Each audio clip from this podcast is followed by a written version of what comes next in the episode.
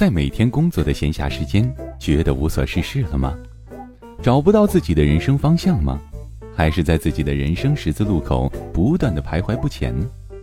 你是否也烦恼过如何找到自己热爱的事业？你的人生有什么可能？你更尊敬哪一种人？你为什么而工作呢？朋友，谨以此文送给在苦难中的你，在装睡的你，怕走弯路的你。送给不完美的你，爱自由的你，追寻生命意义的你。感谢您倾听由古典编写、叶痕播讲、由喜马拉雅出品的《你的生命有什么可能》第三十五回，在餐厅里打工和弹琴。让周杰伦慢慢开始有了公开演奏的机会，也慢慢开始积累起自己的听众。如果那个意外没有出现，周杰伦也许会觉得这个工作还挺好的。一九九七年九月，周杰伦的表妹瞒着他，偷偷给他报名参加了吴宗宪的娱乐节目《超猛新人王》。周杰伦参加当日非常害羞，他甚至不敢上台唱自己的歌，只好找了一个朋友来唱，自己用钢琴伴奏。两个人的演出惨不忍睹，一片嘘声。主持人吴宗宪路过钢琴的时候，却惊奇地发现，这个一直连头也没敢抬的小伙子谱写着一个非常复杂的谱子，而且抄写的工工整整。他意识到，这是一个对音乐很认真的人。节目结束以后，他问周杰伦：“你有没有兴趣参加我的唱片公司，任音乐制作助理？”我研究过至少三本周杰伦的传记，以往传记作者呀，往往把这一瞬间定义为周杰伦生命的转折点，因为过人天赋加上吴宗宪的慧眼识珠，周杰伦。终于成功了，我却不这么看。我觉得看乐谱的短短几秒钟，根本无法确定一个人是否有音乐天赋。真正让吴宗宪感动的是这个年轻人对自己创作的认真程度。打动吴宗宪的，与其说是才气，不如说是认真。我的很多民企的咨询经验也告诉我，不管能力有多大，企业往往只选择那些认真对待自己工作的人。这本身是一种最重要的能力。周杰伦从此进入他职业的第三个时期——职业发展期。从很多成功人士的经历来看，这个阶段的开始往往是由于链接到了业内的第一平台。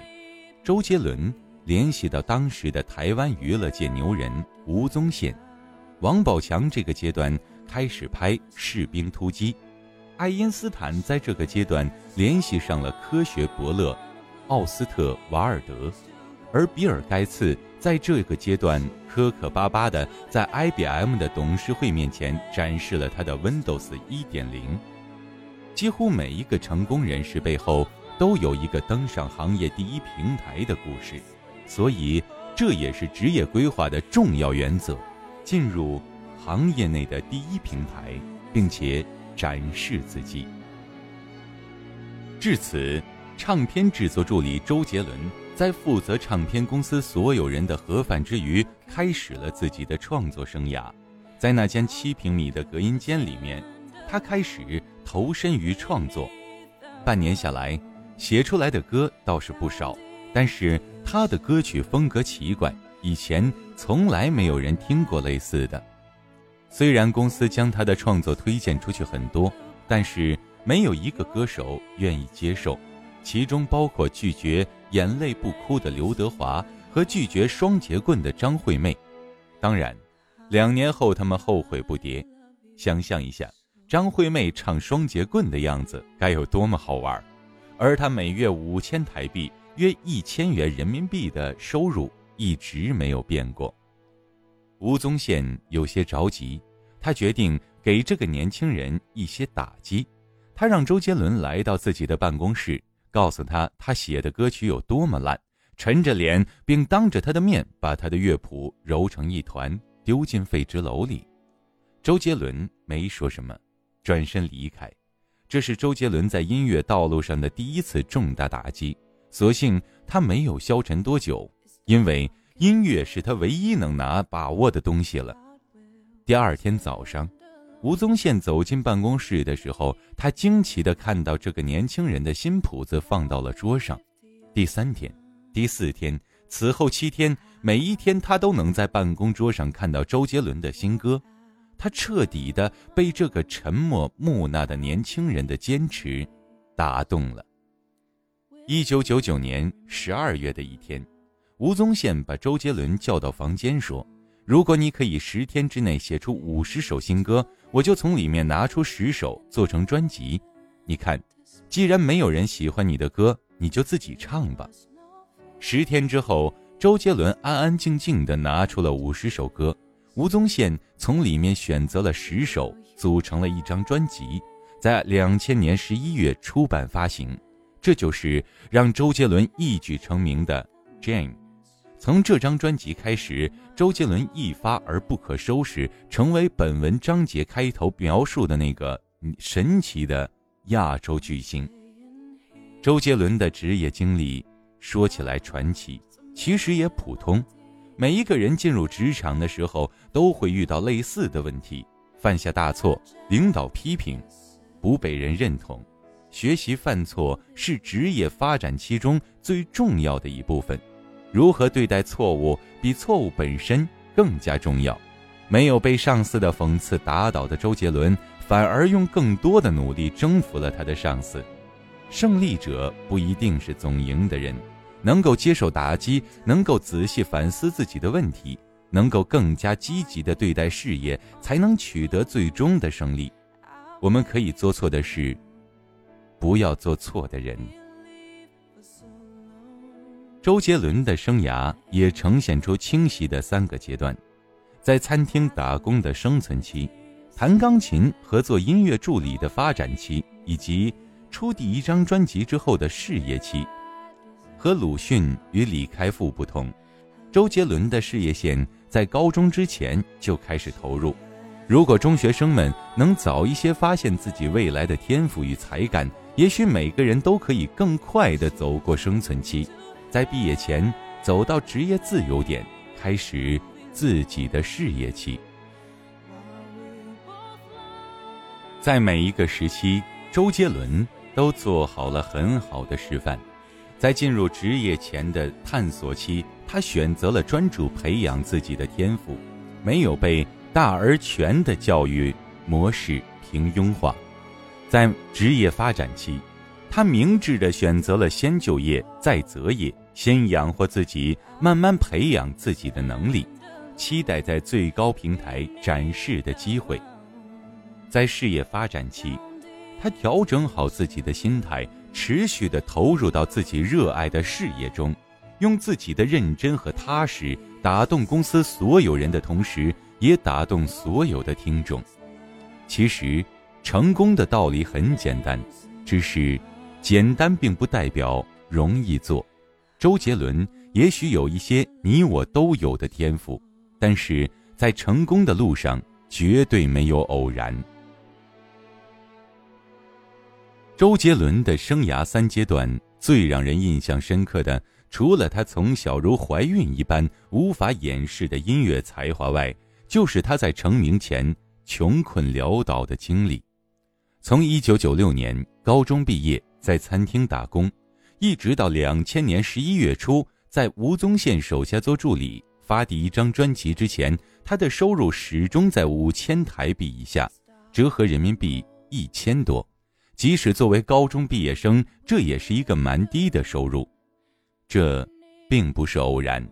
我的观察是，越强调个人风格与自由的职业领域，就越缺乏统一的标准，也就越需要一个漫长而无规律的等待、孕育、挑选的过程。越早开始者，往往越容易成功。很多人的梦想是服装设计师，而一个国内中等品牌的设计师工作量又如何呢？他们每周大概需要设计三十幅作品，送给设计总监，总监从其中挑选出大概五分之一，交给打版师做出样衣，在样衣里挑选出来十分之一左右能量产的投放市场。最后，如果你的衣服能卖得超过一定数量，你才能从中获得每件一块钱左右的提成。刚入行的前几年，平均月薪在四千元左右。如果有爆款，收入会很高；但是如果你能成为设计总监，年薪十五万则很轻松。如果能够晋升大牌的设计总监，百万也是很正常的事情。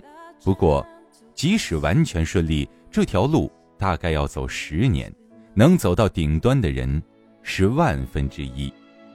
同样的，写作、舞蹈、唱歌、绘画、设计。从业者都需要一个漫长的事业爬升阶段，他们应该最了解如何熬过梦想的逆转点。如果，你有一个炽烈的梦想，却又暂时没法养活自己，你该怎么办？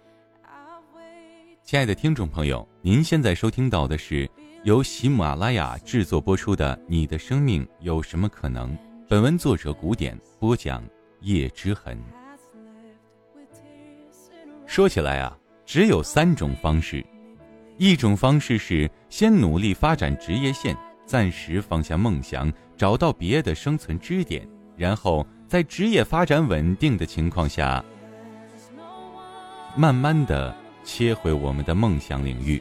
如李开复、鲁迅这种完全自食其力的榜样，最靠谱。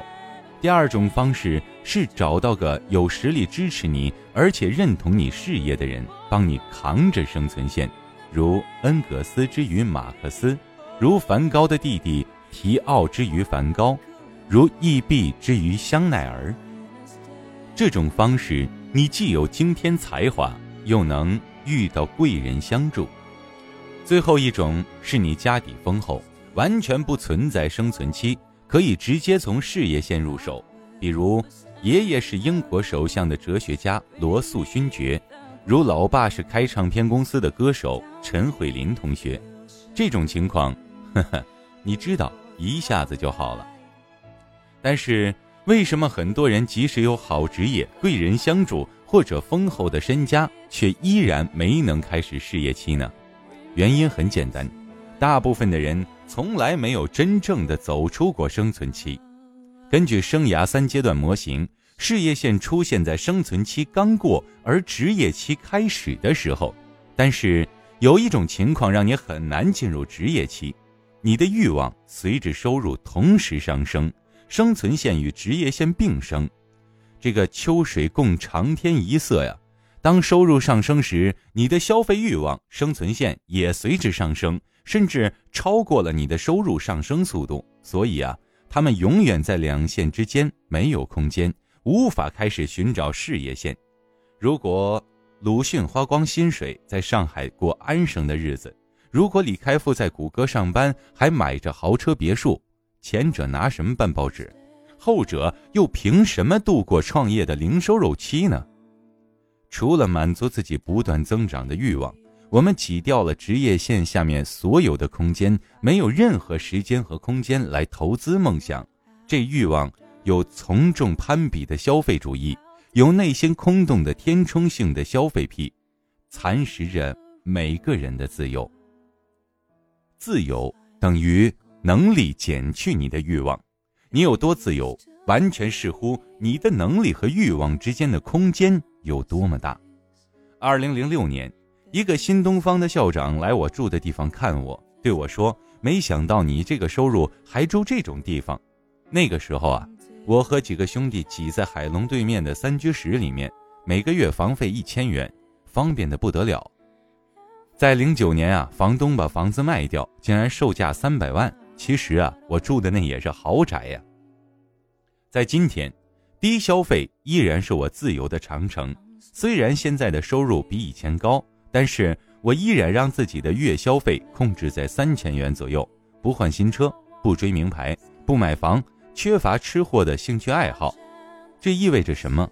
意味着我有足够的经济实力和空闲时间来看书、弹琴、旅游、和有趣的人交往，能让我兴致起来就飞去某个城市见老友，能参加一场啊有点贵的音乐会，或者去美国参加个学术大会，意味着有一天当新精英可以自运营时，我可以跑到国外读个和职业发展毫无关系的蓝调硕士、哲学博士，也意味着。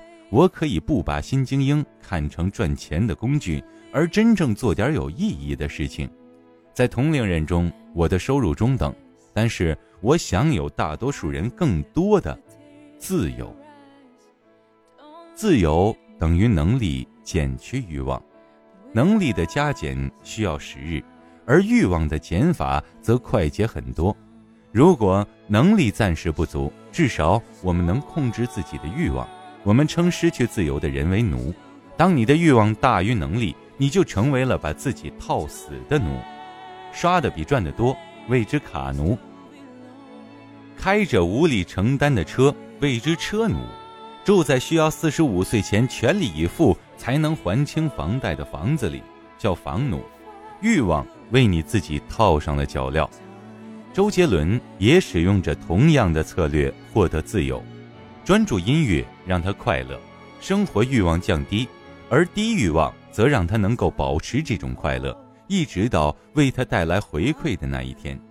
如果当年的周杰伦也坚持要过毕业、赚钱、结婚、买房的生活，世界上绝无周杰伦。《拆墙》一书第一章的“买房卖梦想”的观点，让很多人认为我是一个买房的无条件反对者。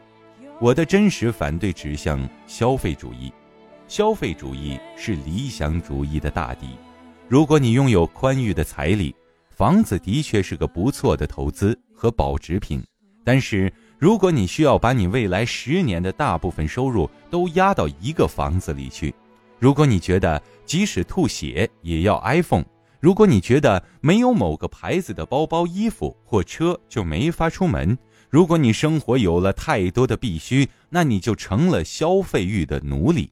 无论你是卡奴、车奴还是房奴，无论你欲望的理由是面子、丈母娘还是好好爱自己，超越能力的欲望都会给你的理想带上锁链，使你卖身为奴。即使你能看到你的梦理想，你的欲望主子也不会放你过去。周杰伦的故事。讲的是生涯三阶段的第三个重要原则：控制你的欲望是自我实现的重要手段。现实的理想主义者四法则：第一，自我实现是一个渐进的过程，要走过生存、发展和实现三个阶段。生存、发展和自我实现很难一步到位，而是分阶段实现的。阶段。可以加速，却无法跨越。二，发展好当下的职业是自我实现的重要手段。发展好职业线会带给你进入事业线所需要的能力、资源及平台。如果你还没有遇见自己的理想，你至少可以让自己为抓住它做好准备。第三，控制欲望也是自我实现的重要手段。很多人不是找不到理想。而是无力逃脱现实，控制住自己的欲望，能让你保持自由与灵活。要记得，你占有的东西，同时也在占有你。第四，世上没有现成的梦想，如果想要，自己造一个。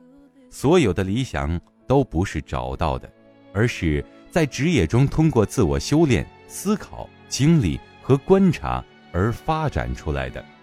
与其等待一个虚幻的理想，不如现在就出发。亲爱的听众朋友，感谢您收听由喜马拉雅制作播出的《你的生命有什么可能》。本文作者古典播讲，叶之痕。